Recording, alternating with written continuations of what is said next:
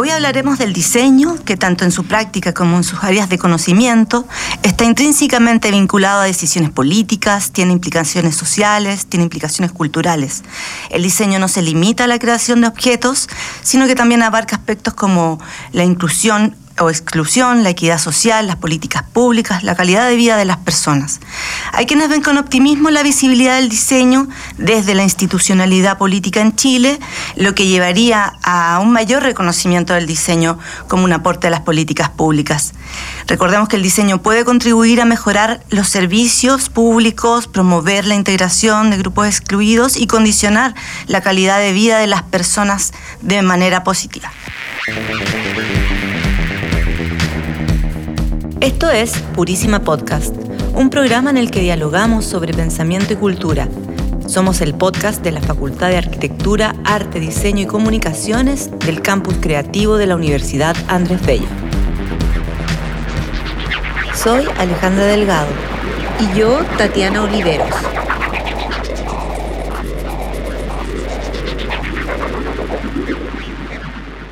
Quería saludar a Ale. Hola Ale. Hola Tati, ¿cómo estás? Muy bien, eh, una introducción muy buena sobre lo que vamos a hablar hoy.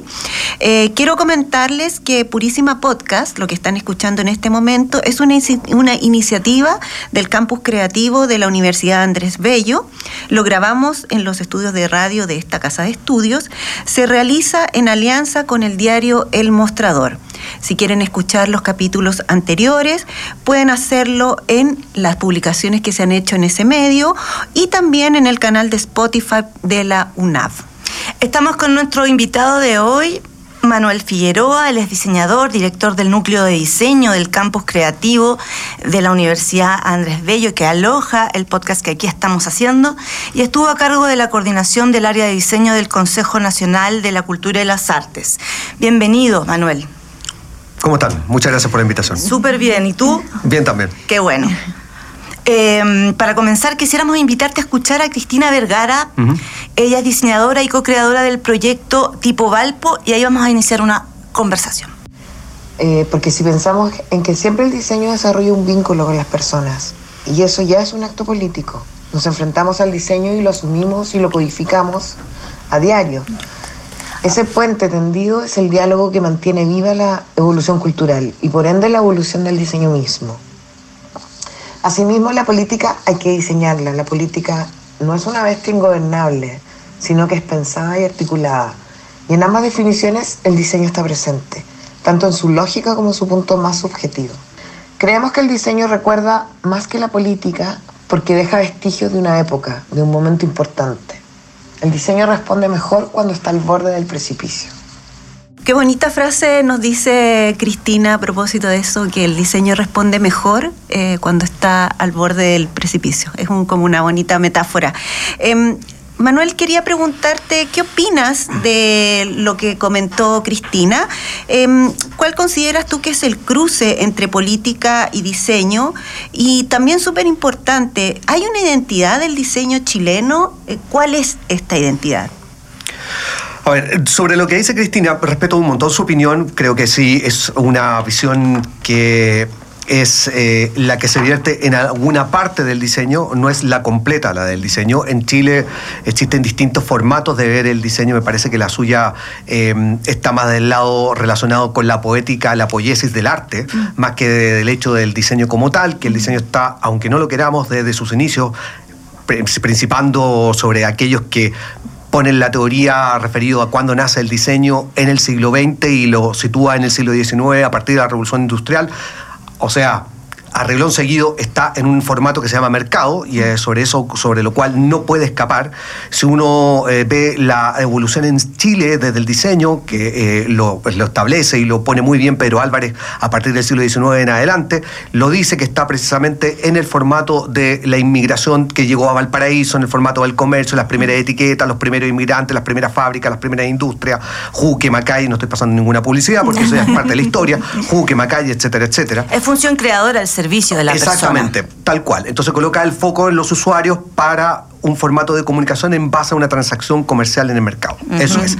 Y si es cierto que existe el otro lado, porque el diseño nace alojado como tal en las vanguardias en el siglo XX, relacionado con dos áreas anexas o con dos disciplinas anexas, que son la arquitectura y el arte. Y en la mezcla del arte con el nacimiento de las vanguardias cruza este fenómeno de ver al diseño como una herramienta que está continuamente en crisis y que es capaz de enfrentar lo que bellamente dice como estar al borde del precipicio. La dinámica de la modernidad, que es estar en movimiento constante, permanente, hace que tiene que estar en crisis y en fractura completamente todos los días y en cada momento. Eso por una parte. O sea que el usuario tiene que validar. El, usuario lo tiene que validar sí o sí. Eso, Esa es la, diferencia con el arte. Y es el gran problema que tiene hasta el día de hoy el diseño. Como tiene esta referente desde el arte, los diseñadores muchas veces se creen artistas y creen que no tienen que darle cuenta a nadie, que tienen que darse cuenta solamente a sí mismos. ¿Y si eso será, por ejemplo, porque muchos diseñadores, los primeros diseñadores, fueron artistas? en Chile se dio mucho porque eso. fueron artistas, porque después de, los artistas eran artistas que estaban eh, al servicio de lo que se llamaba la gráfica publicitaria, que no era diseño.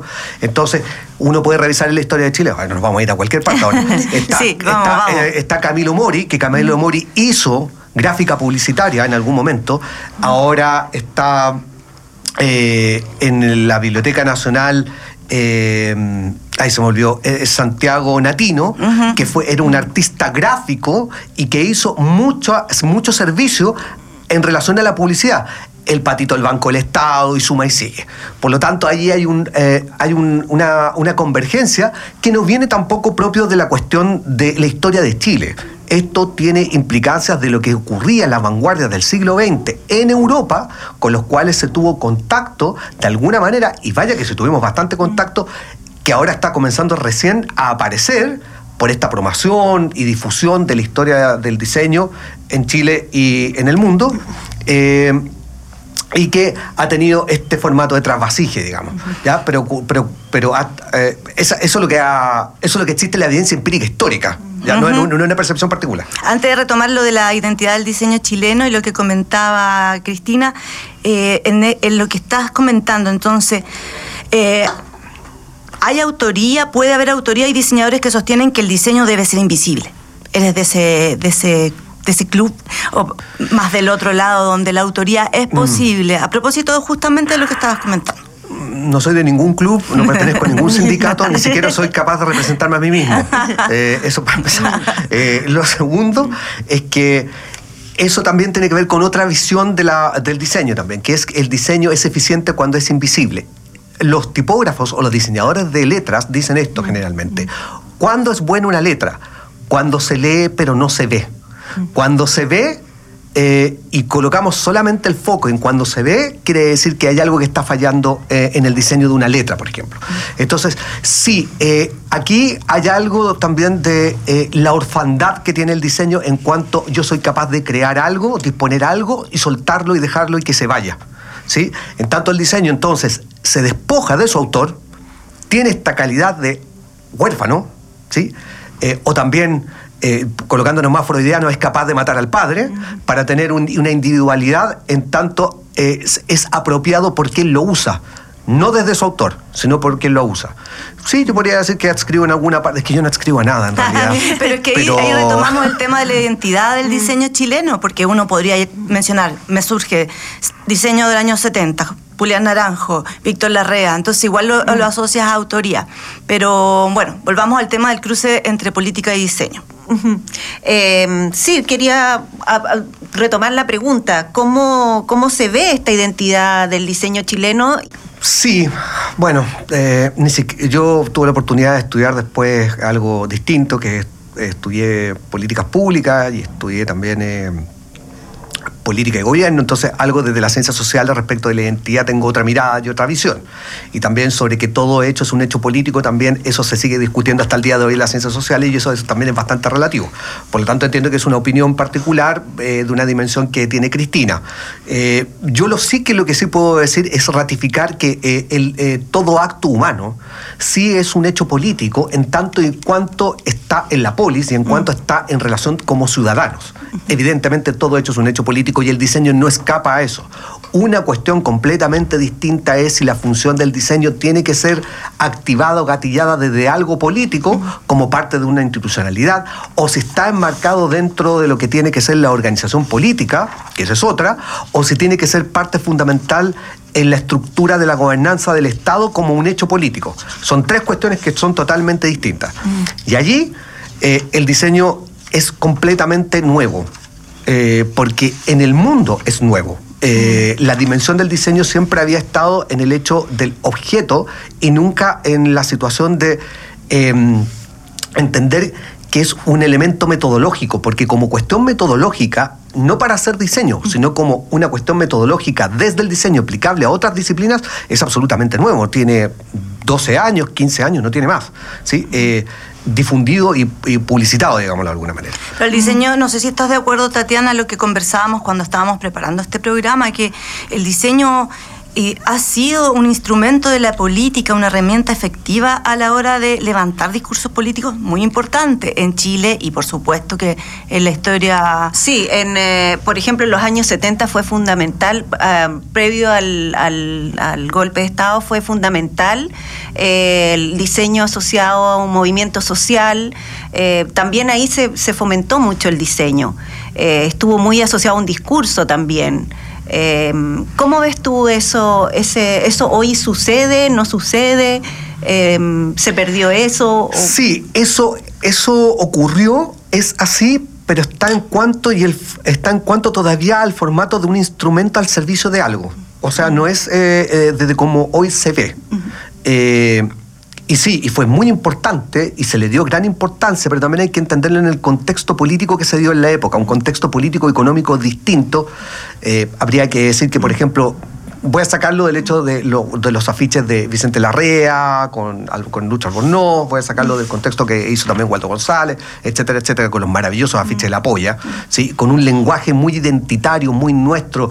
A mí me encanta, sobre todo lo que hizo Waldo González, me estoy colocando un paréntesis, porque logró rescatar la fisonomía de la figura del cacharro de Greda, eh, cuerpo grande, cabeza pequeñita, para colocarlo como, un ícono de disposición fisonómica y gráfica, eh, casi como la Venus Titupigia, eh, en los afiches. Y esa cuestión es muy propia y muy nuestra. Logró poner cierta diferencia, aunque uno sí, claro, los más expertos, yo diría que aquellos que tienen mayor eh, asiduo a investigar estas cosas, logran ver rasgos sobre el afichismo cubano y el, formato floreciente también mm. del muralismo mexicano. Bueno, pero ya sabemos por qué, porque Siqueiros estuvo en Chile y, vamos, suma y sigue. Mm. Suma y sigue, pero eh, claro, de hecho Waldo González en este documental que comentábamos fuera de micrófono, en la historia del diseño gráfico en Chile, ahí comenta precisamente la connotación emotiva del cartel y, y cómo enseña a sentir eso lo encontré muy, muy bonito.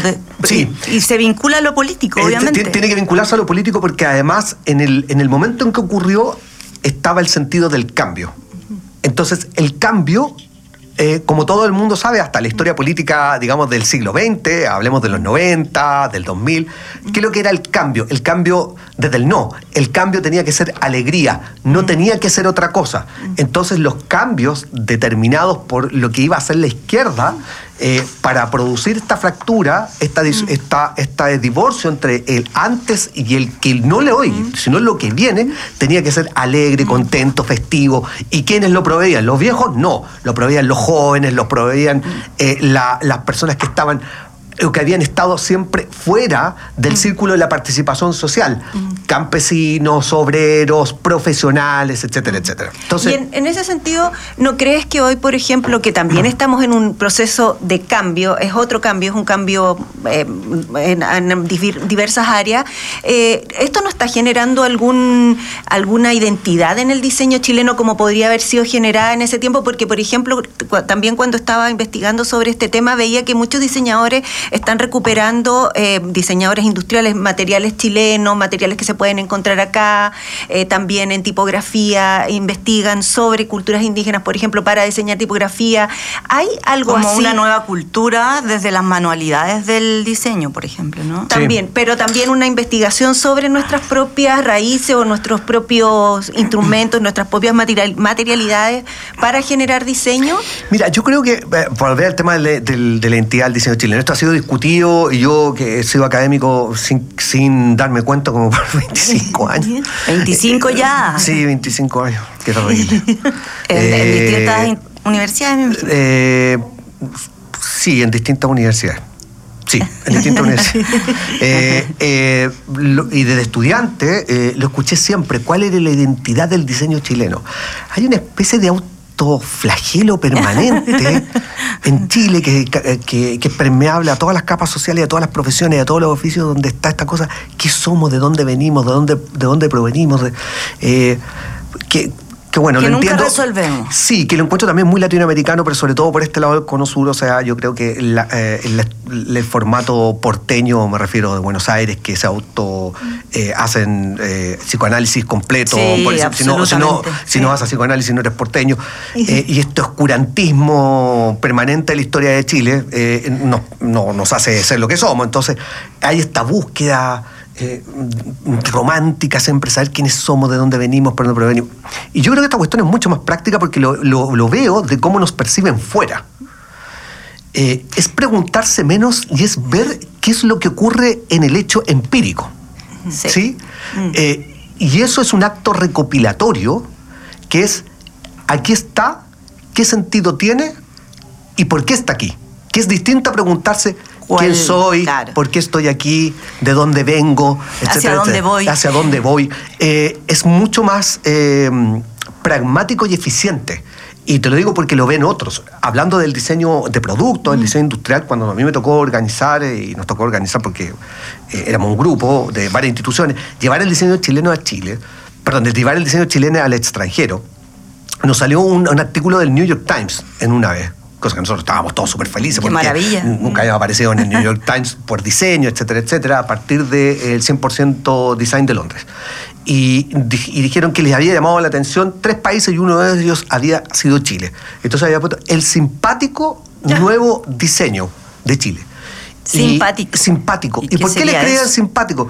Porque lo que lograban encontrar es que era un diseño simple, empático, eh, y que muchos nos preguntaron que cómo se había hecho, y ellos pensaban que era con matricería industrial, con algún- no, con un maestro soldando, con un alambre, con una cosa tan simple eh, como y casi muy- como muchas cosas chilenas, ¿sí? Mm, a la chilena. muy chilena.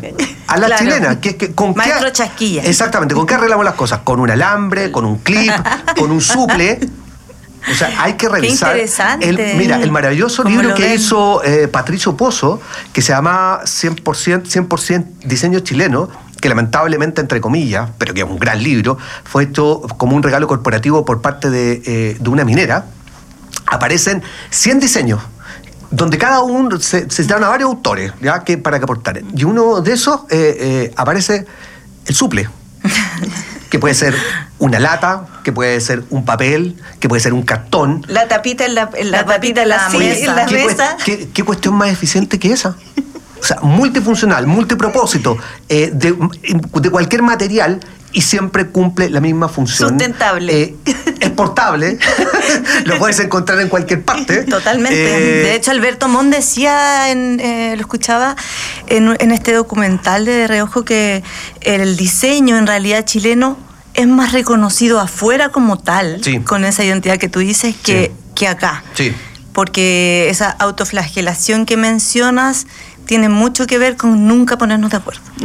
Sí, sí, eh, yo he visto batallas campales sobre este punto, ¿no? cuestión que yo también A ver, nunca me he involucrado. una batalla campal.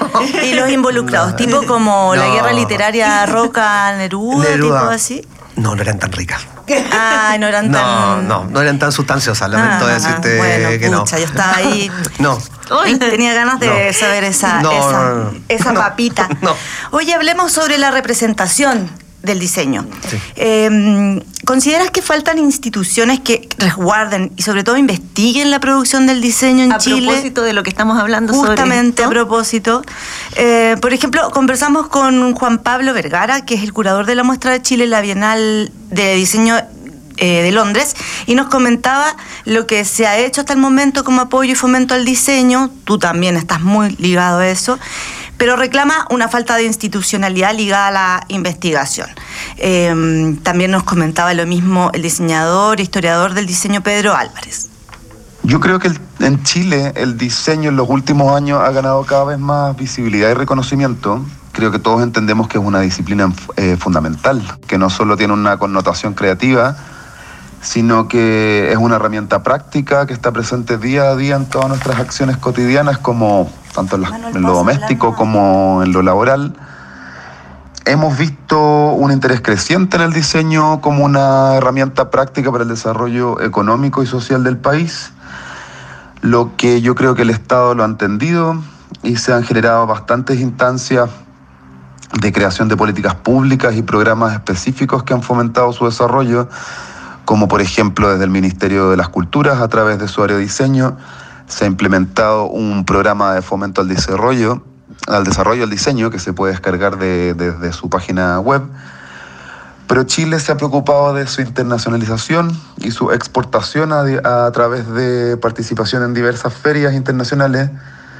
Corfo también ha hecho su parte invirtiendo en proyectos de diseño e innovación. Y en cuanto a su representación, el diseño, claro, es una disciplina bastante amplia que abarca diseño gráfico, industrial, indumentaria, interiorismo, entre otras.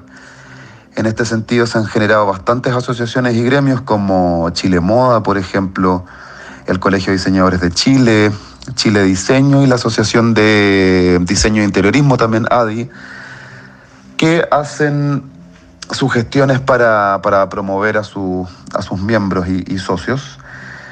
Y en cuanto al imaginario colectivo de Chile, yo creo que el diseño ha adquirido cada vez más importancia, pero todavía necesitamos que se valore más y se comprenda su importancia en la sociedad en general. Creo que es un poco ilógico que al minuto Chile no tenga un museo y un centro de investigación, por ejemplo, dedicado exclusivamente a su preservación, a la investigación y generar difusión del diseño nacional. Esto creo que podría ser un gran desafío a mediano plazo que pueda de alguna forma fomentar y seguir eh, dándole valor a la disciplina, no solo a, través de lo estético, ya porque mucha gente en el imaginario colectivo habla del diseño como algo solamente estético, pero mucho más allá. Es, eh, investigación, es preservación, eh, y ahí hay una línea en la que hay que avanzar bastante. Bueno, Juan Pablo hizo una muy buena descripción y una taxonomía de lo que existe hoy en el Estado. Eh, yo tuve la fortuna de trabajar eh, con Juan Pablo, que estaba en el área de internacionalización del Ministerio de Cultura, en ese tiempo eh, Consejo, Nacional de la Cultura y las Artes. Ha pasado tanto tiempo que ya ni me acuerdo.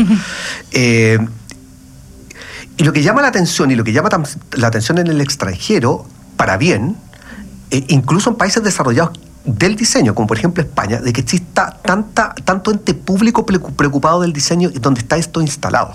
¿sí? Corfo, ProChile, Ministerio de las Culturas. Área de diseño del Ministerio de las Área de diseño del Ministerio de la Cultura. Con una política que a mí me tocó llevar eh, y construir, eh, más toda esa institucionalidad que, mm. que dijo Juan Pablo, eh, nos tardamos siete años. Eh, y dejar instalada una política que era del 2017 al 2022, una política de fomento al diseño que venció el año pasado y que esperemos que se renueve para los próximos cinco años más. Eh, y sí dio en el punto en algo que eh, a nosotros nos quedó como una cuestión pendiente, que era lograr instalar un museo del diseño en Chile. Porque te quería interrumpir ahí porque según lo que dice Juan Pablo y lo que tú comentas, me parece que, claro, la, todas estas, estas, estas, institucionalidades y esto que se ha hecho eh, promueve mucho el diseño en mm. Chile y en el extranjero, pero precisamente falta un acercamiento para que la gente conozca el diseño, que es lo que plantea Juan Pablo. Entonces, ahí es importante que aquí se empiece. Sí, mira, a ver, voy a decir una brutalidad, una barbaridad. No la corten, esto no lo editen. Así que. no lo vamos a hacer. Ya, no lo hagan. Libertad de expresión no lo ante hagan, todo. No lo hagan.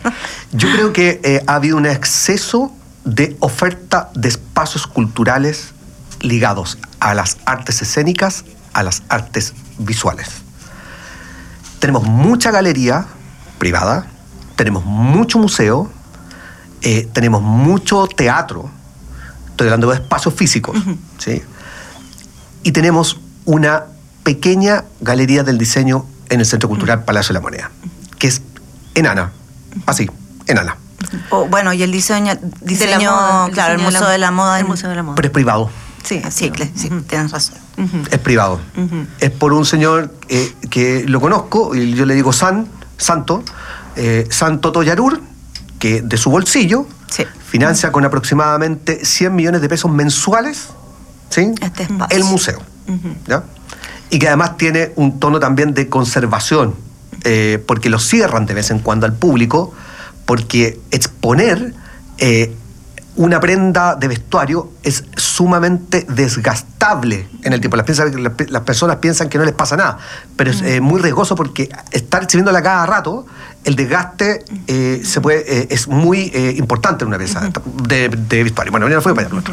Entonces, Sí, pero está interesante. Nos podemos ir por las ramas y después volver entonces, centro. sí. Eh, entonces, eh, yo creo que el Estado tiene que hacer algo, y no estoy diciendo que lo haga todo, pero sí tiene que hacer algo.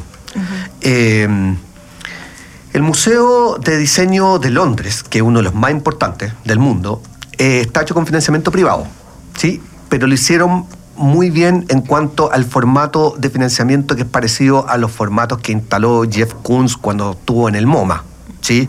Que era eh, en el formato de membresías, ¿bien? Eso se puede hacer. En Chile eh, necesitamos una cooperación público-privada. Entonces, al Estado hay que solicitarle una mano, ¿sí? Eh, si no, todos nosotros sabemos o podemos investigar quién es el que tiene mayor cantidad de propiedades inmuebles en Chile y se llama Ministerio, Ministerio- de Bienes Nacionales. Y, no es- y no son pocas. Y no son pocas, ¿bien? Y son bellas algunas. Sí, entonces son bellas algunas. ¿sí? Eh, entonces tendríamos que empezar por allí. eh, pedirle también al Ministerio de las Culturas, las Artes y el Patrimonio, que también diera una mano. ¿sí? En Chile eh, hay privados dispuestos a colocar desde dinero hasta colecciones. ¿Sí? Colecciones eh, internacionales para una muestra permanente. Les doy un dato. Cuando yo estuve eh, con, eh, en el Centro Metropolitano de Diseño de Buenos Aires, con, con Enrique Abogadro, que hoy es el ministro de Sí. Cultura de la ciudad de Buenos Aires, conversando en el, en el Centro Metropolitano, me dijo, mira, tenemos el espacio y no tenemos la colección. Ustedes tienen la colección Y no tienen tenemos el el espacio. espacio. El Y lo más es increíble Es ese, ¿no? Ese que increíble. está en Barracas. Exactamente. Exacto. Entonces, eh, nosotros tenemos la colección eh, y no tenemos el espacio. ¿sí? Y lo más importante aquí es la colección. ¿sí? Me Mm. Sin embargo, en Argentina, eh, pues, Enrique lleva un montón de tiempo en esto y el fomento es maravilloso. Buenos Aires, ciudad del diseño por la UNESCO, a propósito Sí. de una crisis, de la crisis Sí. del corralito. eh, Es no sé que- si no tienen colección. ¿Cómo Mm, será? mm, Sí, lo que pasa es que yo siempre lo digo, lo coloco como ejemplo, eh, yo no sé cómo lo hacen, pero lo hacen. Esa es la verdad. O sea, se puede. se- es que ahí está el punto, sí se Sí se puede.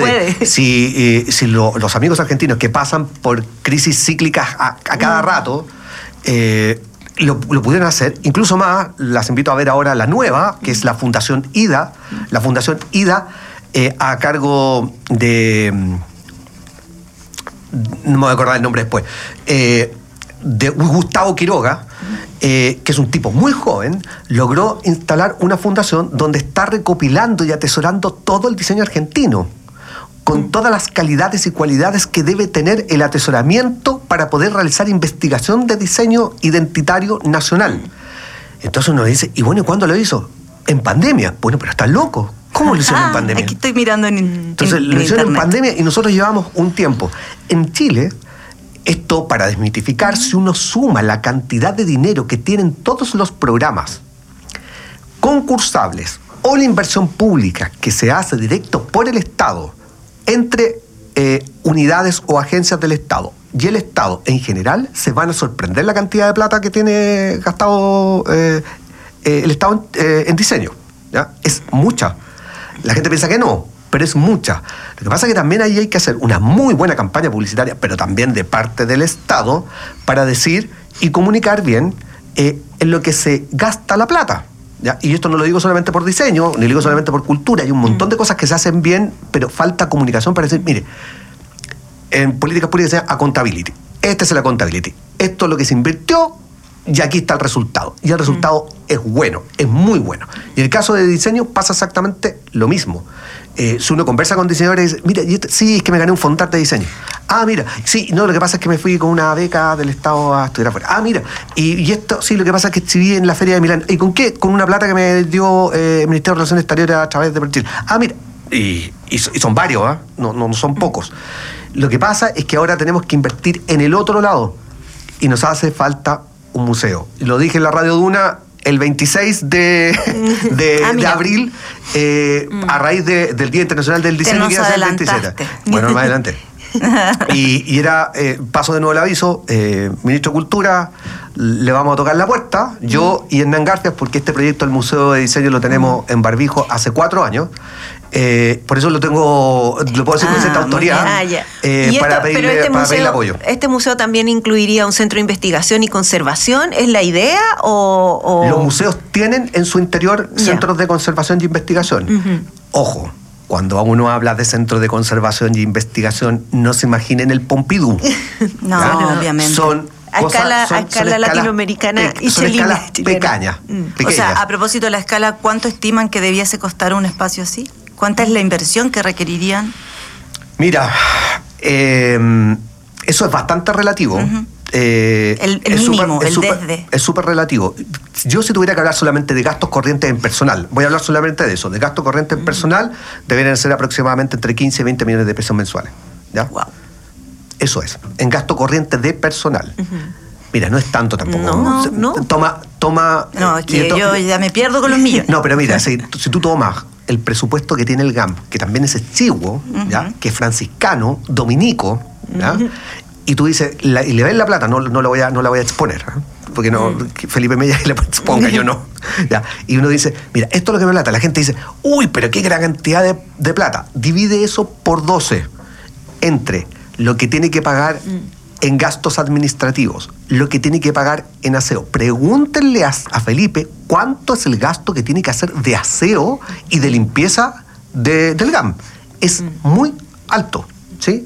Y todo lo que significa mantener la infraestructura, y van a ver que todo ese presupuesto que tiene es gasto corriente. Todo lo demás que uno puede ver en el GAM tiene que hacerlo con donaciones. tienen, Perdona, ¿tienen algún lugar ideal visto a propósito de estas, estas, ¿cómo se llaman? Estos inmuebles que tiene, ¿no es cierto?, el Ministerio de Bienes sí, Nacionales. Sí, tiene por la cara. Sí, por la cara, pero tenemos que transmitir el gesto técnico.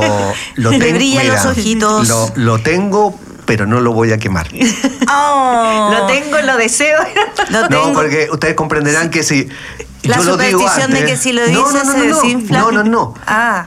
Alguien lo va a querer. No, esto, lo voy a, decir es contraproducente, también lo va a ocurrir. Esto se llama negociación política. Si yo lo digo antes, mi contraparte no va a ser proactiva, va a ser reactiva. Ah, perfecto. Entonces, eh, voy a empezar mal.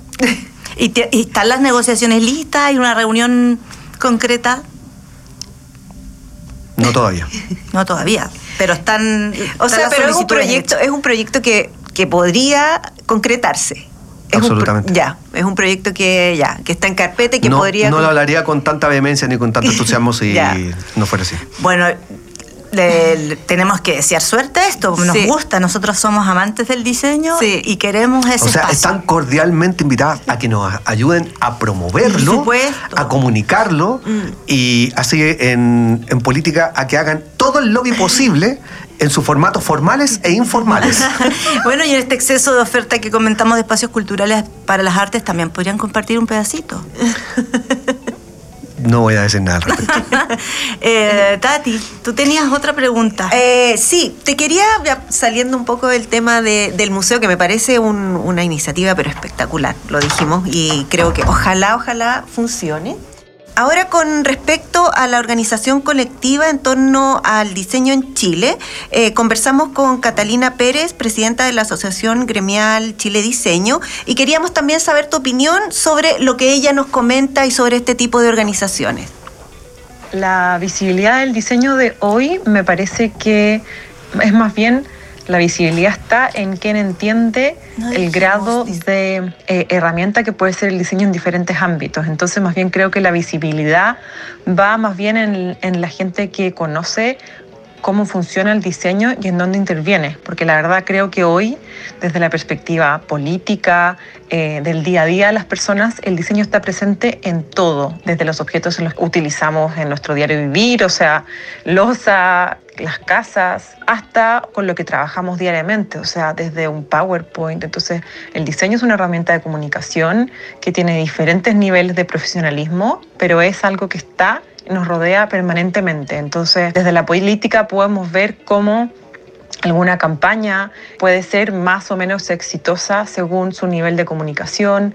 Incluso hoy día en las campañas políticas, de cómo se comunican las ideas de la gente o, qué es lo que comunican, la efectividad está medida en base al uso de la herramienta del diseño. Entonces, creo que hoy día no sé si hay una línea de trabajo de parte del gobierno con respecto al diseño. Sé que han habido varios como intervenciones puntuales en donde el diseño es muy relevante, pero no sé si hay una línea desde, desde el gobierno que lo tome. Creo que hoy día se entiende que en el colectivo de Chile, el diseño hoy día es algo, una herramienta muy relevante desde la comunicación del país, desde cómo nos vemos a nosotros mismos y entender que estamos insertos en todo tipo de negocios, todo tipo de productos y servicios. Entonces, creo que cada vez más somos las personas, bueno, obviamente los diseñadores y nuestros clientes que entendemos el nivel de profundidad que puede llegar el diseño y la gran herramienta que es para apoyar y mejorar la experiencia de comunicación del día a día en todo ámbito. Chile Diseño, el aporte que, que entrega para la visibilidad del diseño, uno es entender en qué ámbitos puede impactar desde los diferentes ministerios, como es el Ministerio de Cultura, que es el evidente ministerio que nos vinculan, que tenemos muchas relaciones, pero también entender que en el Ministerio de Economía podemos hacer muchas otras influencias. Y además lo que nos preocupamos es de la conexión entre socios y cómo es el valor de asociarse y agruparse entender cómo funcionamos y también avanzar juntos en el fondo en ir mejorando la oferta de nuestro servicio y más que nada la educación de cómo funcionamos y cómo trabajamos. Eh, comentar que mm, esta entidad, que, que, no es estatal, que es sin fines de lucro y que vela por el desarrollo de la disciplina del diseño en Chile, existe desde 1994. Hacer esa acotación. ¿Qué opinas, Manuel, de lo comentado por Cata? La Cata tiene razón eh, en algo que es sobre la descripción también de, mm, de lo, la descripción en aquello que menciona. Eh, Chile Diseño es una asociación gremial que eh, reúne a empresas privadas y también a una parte de la academia para establecer esta relación entre diseño, perdón, entre academia y empresas que siempre es eh, una especie de matrimonio mal avenido. Eh, las empresas, estoy hablando en, todo, en todas disciplinas, las empresas que andan por un lado, la academia anda por otro, de pronto se topan y la academia no le gusta algo, a las empresas tampoco, entonces eh, es una especie de, de matrimonio mal avenido, pero que están absolutamente condenados a convivir de por vida. Entonces, eh, lo que sí yo creo que eh, tienen que hacer, pero también tienen que hacerlo, lo, veo desde afuera, eh, pero que depende también mucho de sus asociados y también esto depende también mucho de la preparación de los dirigentes que deben tener las asociaciones gremiales en general, no solamente en diseño, que debieran tener preparación política. Porque no hay manera que esto se dispare si es que no hay trata, eh, tratativas políticas al más alto nivel. Y sí, el diseño ha llegado a un nivel que tiene que ver con eh, la burocracia media a la cual yo pertenecí, pero que no era autoridad política, era eh, un coordinador técnico, técnico político, pero un coordinador técnico. ¿sí? Estar en, las grandes, en las grandes ligas significa ir a la Cámara de Diputados, al Senado, a los ministerios, hablar con el presidente de la comisión, hablar con el presidente de la Cámara, hablar con el PLA o el presidente del Senado, con donde está radicada la comisión sobre proyectos de ley que están relacionados, que podrían impactar en. Eh, con los ministros, ni siquiera con los asesores. Ojo, eh, tuve, pasé por cuatro ministros, así que pasé por cuatro grupos de asesores. No con los asesores, sino con el ministro o con la ministra. Eh, por lo tanto, allí hay, hay que eh, prepararse porque para pasar de solamente recaudar dinero con apoyos estatales y saltar hacia la difusión y la importancia que tiene el diseño en la vida cotidiana de las, eh, de las personas, significa eh, ligas mayores y significa convencer, convencer a los que tienen el poder, no a los que no lo tienen. Las lucas son una cosa, el poder es otra. ¿sí? Y también lograr identificar quién efectivamente tiene el poder. Los cargos no determinan quién tiene el poder. A veces aquel que tiene otro cargo puede ser que tenga más poder que aquel que lo supuestamente lo detenta. Claro. Entonces hay como una, una lucha entre posicionamiento y entre lograr cosas concretas políticamente. Exactamente. Y, y, estas habilidades en el, al momento es como quien, quien las posea y quien no las posea. O sea, tú te refieres a como lograr que esas habilidades políticas eh, que, que, en este momento pueden depender de una persona que te las tenga como innatamente, se deben ser desarrolladas e instruidas en las personas que estén a cargo de este tipo de organizaciones. O sea, no sé, yo creo que todo dirigente gremial debería tener un coach eh, en materia política un, asesor comunicacional también. Tenemos que decir que nosotros tratamos de contactar a la encargada, a la coordinadora del área de diseño del Ministerio de las Culturas, las Artes y el Patrimonio, pero no obtuvimos respuesta. Eso es importante mencionarlo porque nosotros también intentamos navegar y entender cuál era la eh, actual mapa de esta área y nos encontramos con un espacio muy pobre en el sitio web, entonces costaba mucho el tema de, navegar, ¿cierto, mm. Tati? Como mm. quedamos bastante impresionadas de encontrar la información, sí, porque no hay claro, lo que pasa, sí, ahí yo creo que hay que, más que preguntarle a la coordinadora, habría que preguntarle a las autoridades ministeriales qué está pasando con esto, porque no es responsabilidad, yo estuve en ese cargo, no es responsabilidad de la coordinación, claro, de la coordinación es responsabilidad, es la, sí, es la responsabilidad de la autoridad ministerial mm. saber si eh, qué tanto empuje le están, y qué tanto soporte le están dando un coordinador en una determinada área disciplinar para que pueda eh, realizar el trabajo que tiene que realizar. y, yo lo último que supe es que la coordinadora estaba encargada de eh, realizar el pabellón de, en la Feria del Libro de Chile, a lo cual le fue muy bien. Así que en ese lado eh, se notaron un poroto. El pabellón en Argentina. En, Argentina. ya, en Argentina, ya. Sí, que se, le, dieron la misión a ella de, realizar el trabajo y que se hizo muy buen trabajo. Eh, todos sabemos el impacto que tuvo. Hay, noticias al respecto, claro, uno se puede encontrar, pero como, como que si fuese masiva esa noticia, no hay, el diseño en Chile no es noticia, en el fondo, esa era nuestra tesis. No es noticia, pero hay que preguntarse por qué no es noticia. ¿Y tú por qué crees que no es noticia? Porque no está instalado eh, no está instalado políticamente como un hecho. Y eso permea eso permea. Eh, no estoy exagerando eh, existe evidencia empírica histórica. Cuando a François Mitterrand le interesó la arquitectura y el diseño la arquitectura y el diseño francés se catapultaron. Cuando en los años 80 a la vuelta de la democracia en España explosionó el diseño español fue porque mm. se comenzaron a instalar premios que existen hasta el día de hoy, como el mm. Premio Nacional de Diseño. Nosotros mm. logramos hacer un premio que primero, voy a contar la historia. Claro. Eh, va, a sonar un poco increíble, pero son los vericuetos de Chile. Eh, queríamos que fuera premio nacional, fuimos, logramos llegar hasta la moneda para hablar y, y nos recibieron súper bien, yo estando dentro del ministerio. Eh, y nos dijeron, sí, cómo no, pero después nos dijeron, pero hay un detalle, no puede ser premio nacional. Nosotros dijimos, ¿por qué no? Pues está en España, pero está en Finlandia. Pero... Lo que pasa es que los premios nacionales primero son decretados por el Ministerio de Educación. Segundo, tiene que tener una partida presupuestaria en el Ministerio de Hacienda.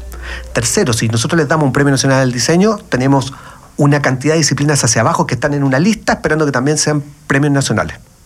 Por lo tanto, no puede ser premio nacional. Bueno, listo, no se preocupen, no va a ser premio nacional, pero que quede instalado en el Estado. Perfecto. Lo vamos a hacer que se llame premio de diseño. Ok, quedó instalado como un premio de diseño para la trayectoria. Después dijeron, no, mira, cambiémosle el nombre. ¿Por qué? Para que se parezca a los sellos de artesanía. Entonces no le coloquen premio de diseño, sino que le coloquen sello de excelencia en diseño, como si existe el sello de excelencia en artesanía para que queden todos homologados. Bueno, le cambiamos de nuevo, mm. le cambiamos sello de excelencia en diseño sacándole el nombre. Y así varias cuestiones más. Bueno, logramos premiar a un montón de gente. ¿Ya?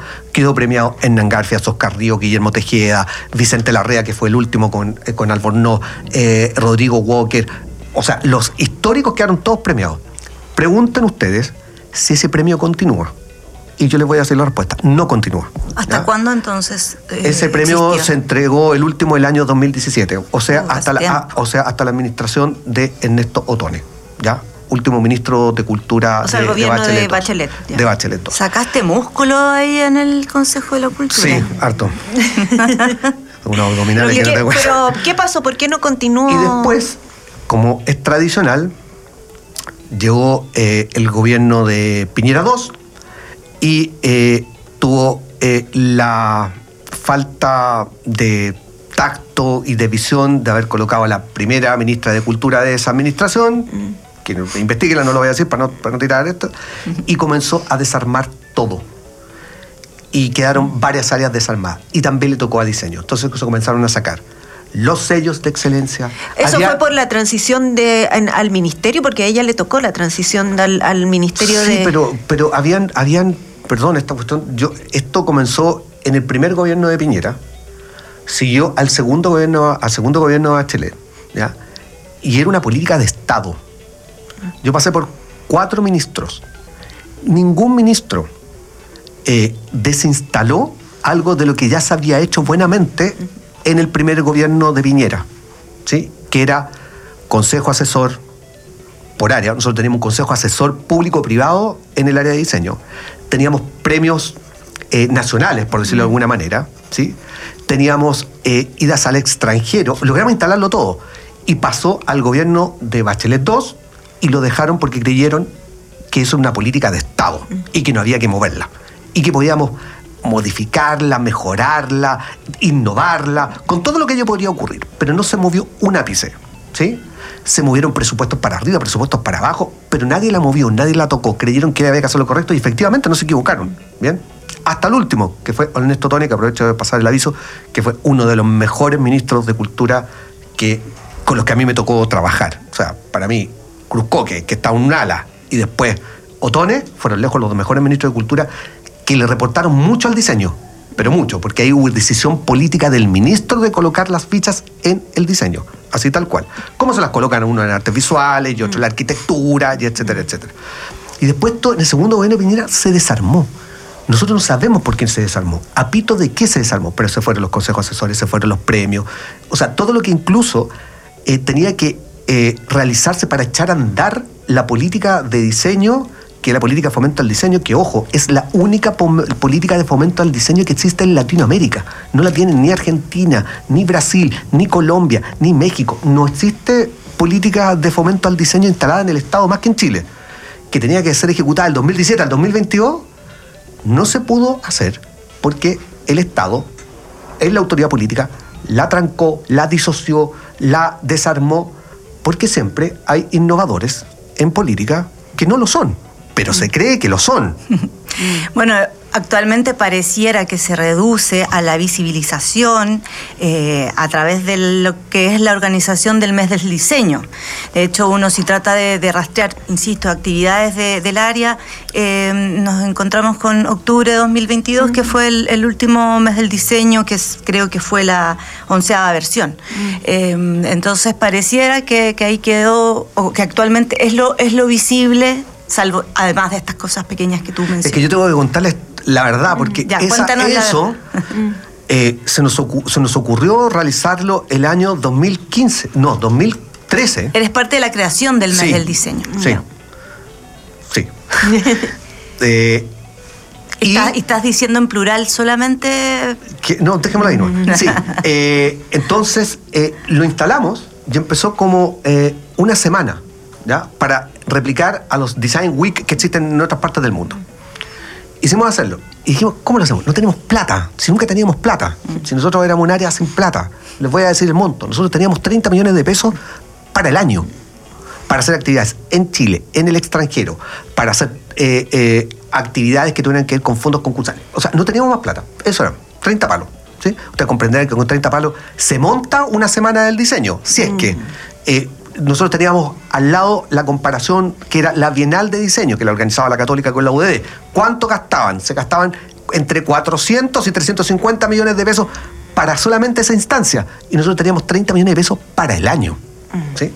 Entonces, ¿cómo lo hacemos? Bueno, con colaboraciones. Como teníamos redes, de colaboración, que éramos todos amigos, nos conocíamos, así tal cual, como un gran club, y le decíamos, oye, ¿tú qué vas a hacer? Tú que eres director de, eh, la, Católica, de la Católica de Temuco, ¿qué vas a hacer esa, esa semana? No, te mira, estamos organizando la semana del diseño, la podéis poner en esta cuestión, vamos a hacer un sitio web donde todo el mundo va a poder revisar la actividad. Ya, y hacíamos una mm. campaña menesterosa, ¿sí? Eh, casi eh, propia de que alguien se hubiera apiadado de nosotros, ¿sí? Eh, a tal punto que en algún momento nosotros queríamos poner los pantalones largos y dijimos, oye, fuimos a hablar en el mismo ministerio, contratemos publicidad en la tercera, ¿sí?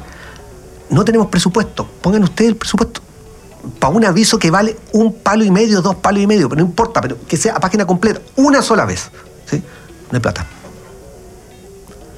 Es bastante difícil remar cómo va a ser una semana del diseño y un mes del diseño así. Bueno, al final lo logramos, ¿ya? Y logró instalarse. Después se cortó y ahora nuevamente logró tomar, gracias a la coordinadora, que dijo, esta cuestión hay que retomarla, hay que ponerla en valor, porque se había cortado durante dos o tres años, donde vuelvo a decir, donde mm. todo se desarmó, donde mm. todo quedó en tierra de nadie, hay que agregarle que además vino la pandemia, sí. Y además de la pandemia, el Ministerio de Cultura estaba totalmente constreñido mm. porque, porque había muchos artistas que necesitaban ayuda, entonces se dedicaron y focalizaron en eso, pero también eso no quita que si hay áreas, áreas instaladas, esas áreas instaladas tienen que soportar aquello que está establecido contra viento y marea. Venga pandemia, venga guerra, etcétera, mm. etcétera. Lo digo por lo mismo que estábamos conversando en un principio. Si Enrique Abogadro u otras personas lograron hacer actividad cultural a pesar de que hubo pandemia, significa que hay una política mm. clara, que eso hay que eh, sostenerlo y mantenerlo contra viento y marea. Mm.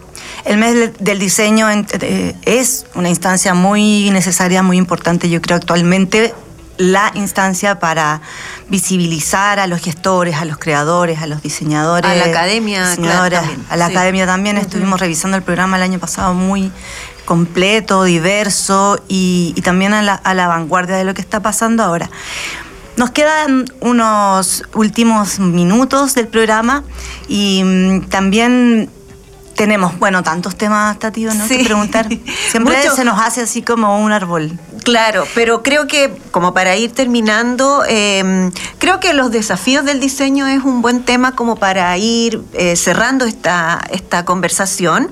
Eh, claro, y también qué pasa en la enseñanza de esta profesión, qué está pasando, cómo se están revisando los desafíos que enfrenta el, el diseño actualmente. Claro. Em, y antes de, responder esta pregunta, eh, escuchemos primero al diseñador e historiador del diseño, Pedro Álvarez, que tiene una mirada crítica pero optimista de la adaptabilidad del diseño ante todas las preguntas y, cuestionamientos que se están haciendo.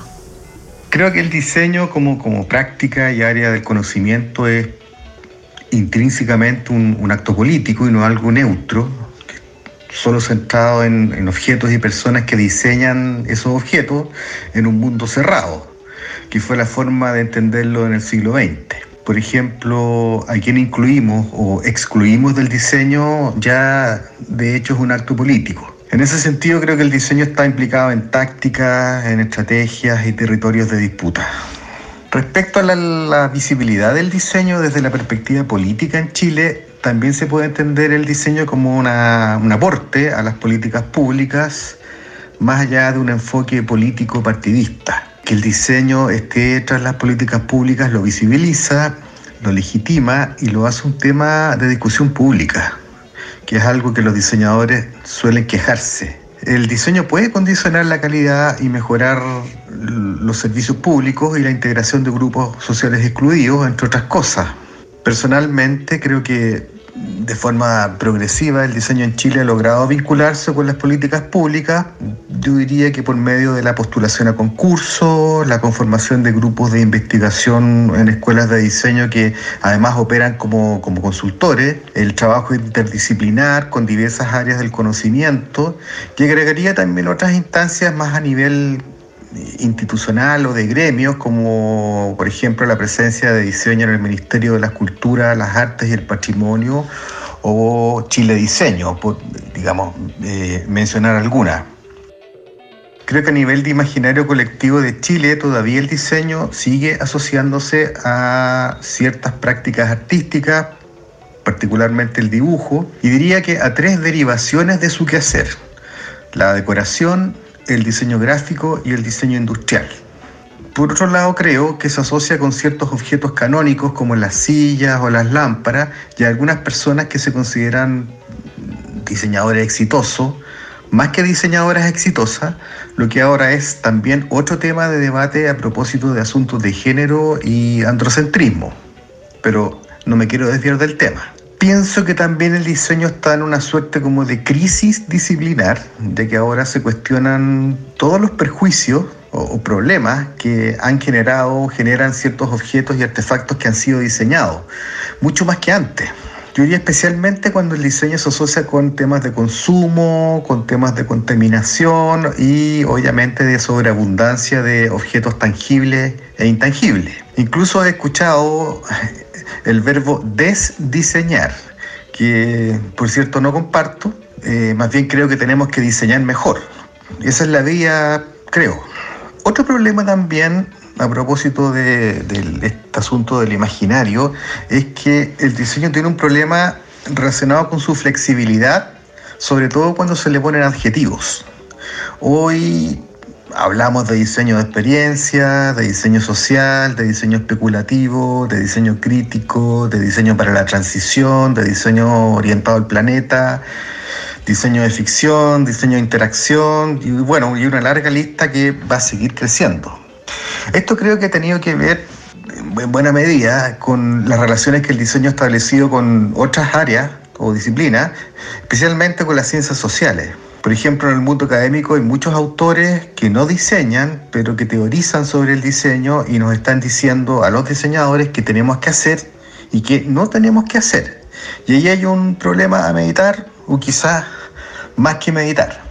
Sin embargo, creo que el diseño tiene una capacidad bien asombrosa de acoplarse y dialogar con otras áreas del conocimiento. No sé, puede ser la literatura, la educación, la medicina, el derecho, la biología, el teatro, la antropología y de hecho me lo dicen sostenidamente colegas de la universidad en la cual trabajo. Por lo tanto, espero que a futuro, más allá de los objetos, nuestra capacidad de adaptabilidad también se instale en, el imaginario colectivo de Chile. Súper completa, interesante y también nos abre un árbol de muchas conversaciones, eh, Pedro Álvarez. Centrémonos en la crisis disciplinar que menciona. ¿Estás de acuerdo? ¿Qué opinas sobre eso? Sí, estoy absolutamente de acuerdo. No es nueva, se viene arrastrando hace rato. Eh, el diseño se fagocitó al diseño en el ámbito de la educación y eso también pasó por una soberbia, esto es una visión muy particular, bueno, ¿de qué más podría ser si no es mía? Eh, eh, muy soberbia respecto de que el diseño estaba en todo. cuestión que es una promesa muy grande. Eh, yo digo por otras situaciones, cuando uno cree que está en todo, en realidad no está en nada. Entonces, eh, eso dio origen a lo que bien describe Pedro eh, sobre la cantidad de diseños con apellidos y adjetivos que hay.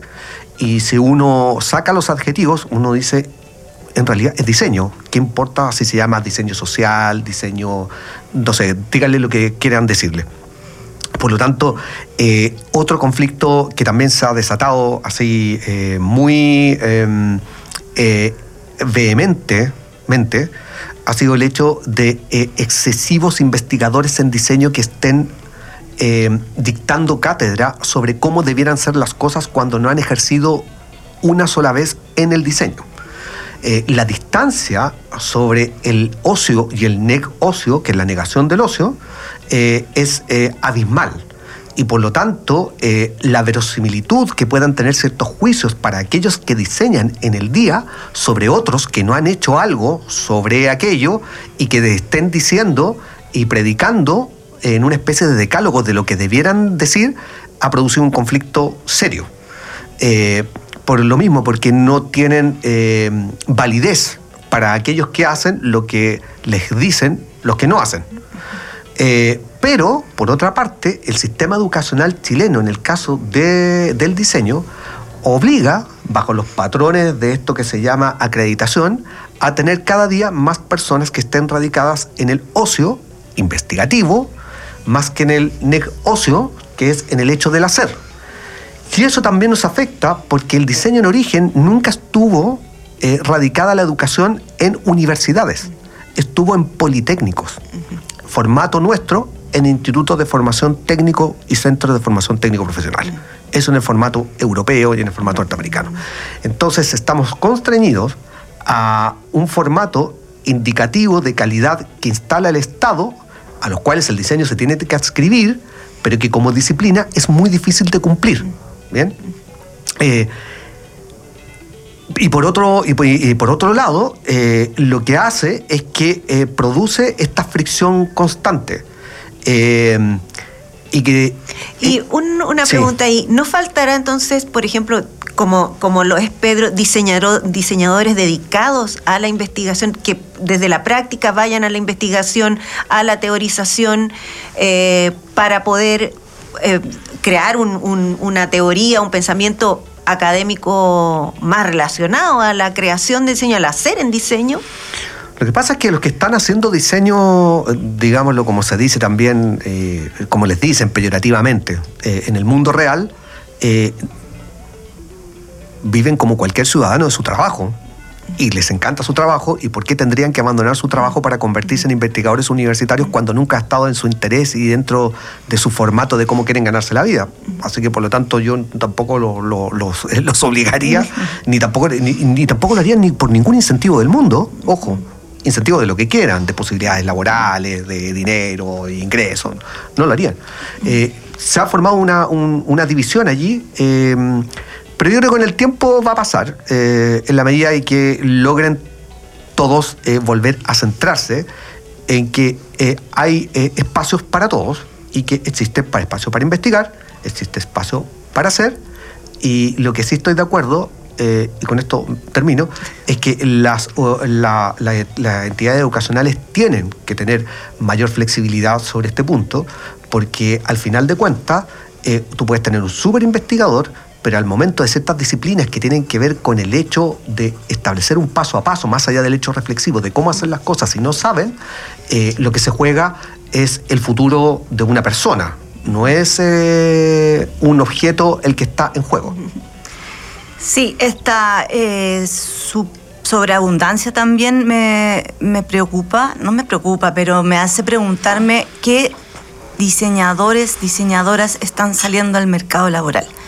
Tú como, como parte de este espacio educacional del núcleo de diseño del campus creativo, ¿cómo ves esta generación de diseñadores que está saliendo? ¿Qué, qué características tiene?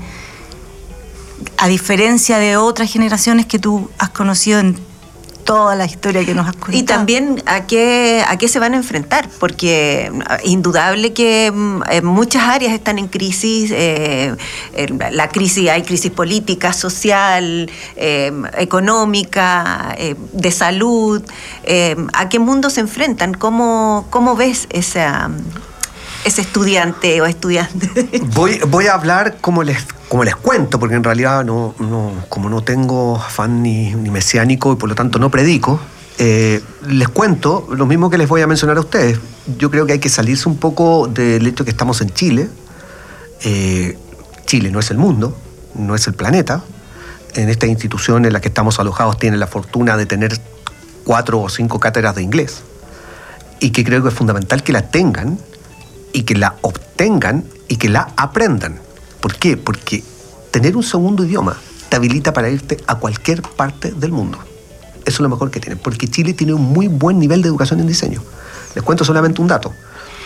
Hemos recibido un par de personas que eh, son de Argentina y que se formaron en la Universidad de Palermo para vestuario, que es la Universidad de Palermo es la mejor ranqueada dentro del ranking Quest en diseño en Latinoamérica. Está por sobre la Católica. Si ustedes buscan el ranking Quest, la mejor en diseño en Latinoamérica es la Universidad de Palermo. ¿sí? No es la Universidad Católica. Bueno, y se vinieron de estas dos personas para acá y no podían creer ni la malla, y no podían creer tampoco el nivel de las instalaciones que teníamos. Y no lo estoy diciendo como un hecho particular para pasar publicidad de lo que tenemos, sino que lo estoy diciendo como un hecho general sobre la calidad de la educación que se está impartiendo en diseño en Chile. Entonces, si tenemos buen nivel de educación, si tenemos buen nivel de infraestructura para otorgar educación, y esto no solamente lo tiene la UNAV, ¿eh? ojo, ustedes van a la IEP y es lo mismo, un instituto, un instituto profesional, Centro de Formación Técnica. Si van a la UDD, que está en la Cota 1000, tienen lo mismo. ¿sí? Hay diferencias de acento en contenidos. ¿Sí? Pero en término medio, uno puede decir que está muy bien. Estoy hablando en Santiago, pero también les podría hablar de, regiones y también está muy bien, en buen nivel. Vayan a la Católica del Temuco ahora. Y yo les digo a personas que se han querido venir a Santiago, no se vengan a Santiago, vayan a estudiar a la Católica de Temuco si están en el sur. No se den una vuelta gigante. Si tienen una muy buena escuela de diseño allí. Pero la sobreabundancia, de, alguna manera, bueno, en todas las carreras. Entonces, entonces, ¿cuál es el punto? Existe la sobreabundancia porque se quedan en Chile. No hay que quedarse en Chile, hay que irse de Chile. Esa es la verdad. Porque si uno busca solamente en Chile, la cantidad de oferta es muy pequeña. No estoy hablando de emplearse, porque los diseñadores generalmente, excepto los diseñadores gráficos, se emplean. Los diseñadores de videojuegos no se emplean, crean sus propios emprendimientos, crean sus propios juegos, los venden por todas partes del mundo. Muchos diseñadores de moda también, diseñadora de moda. Exactamente, no se, no se emplean en una empresa, excepto los que quieren estarse en retail, como Falabella, Ripley, Almacenes París u otras, sino que desarrollan sus propios emprendimientos. Pero si se van de Chile, todas las personas que han obtenido un segundo idioma, con el nivel de formación de diseño que tienen en Chile, pero caen parados en cualquier parte. Yo me encontré con diseñadores chilenos que se habían ido y que yo lo había tenido de alumno eh, de segmentos socioeconómicos bastante eh, exiguos, que habían aprendido idioma y que se habían ido y me lo encontré. Uno en Madrid, exponiendo en Madrid, y el otro me lo encontré en París, trabajando en París. ¿sí? Y puedo dar una cantidad de varios más de, de, institutos profesionales, incluso, que adquirieron un idioma y se fueron y se quedaron allá. Eh, entonces, Chile no es el mundo, Chile no mm, es el planeta, nuestro carácter depresivo, autoflagelante, eh, mortífero, eh, nos, hace, nos hace creer que estamos perdidos. Eh, y claro, la Capitanía General también ha hecho lo suyo como formato y no vemos que existe el virreinato del Perú, ni el virreinato de La Plata, ni hablar de los reinos que existen en otras partes del mundo. y por lo tanto, la visión es no mirar solamente Chile y mirar fuera. Yo soy mi propio capital humano, yo soy mi propio administrador. Puedo irme donde quiera, puedo caer en China, en Japón, en Islandia, en Finlandia, donde se me dé la gana. Tengo ganas, tengo capacidad de trabajo, tengo buena formación, tengo un idioma, hazlo, do it. O sea, nuestra pregunta era autoflagelante. Pero nos quedamos con una buena respuesta, Manuel. Muchas gracias por estar con nosotras. Muchísimas gracias, Manuel. Una interesante conversación gracias y a ustedes. muy nutritiva por lo demás. Sí. Muchas gracias. Ojalá que les vaya bien con el proyecto de Museo del Diseño. Sí, suerte con eso, suerte, suerte. Lo estamos encomendando a la Virgen del Carmen. Este podcast se realiza en alianza con el diario El Mostrador.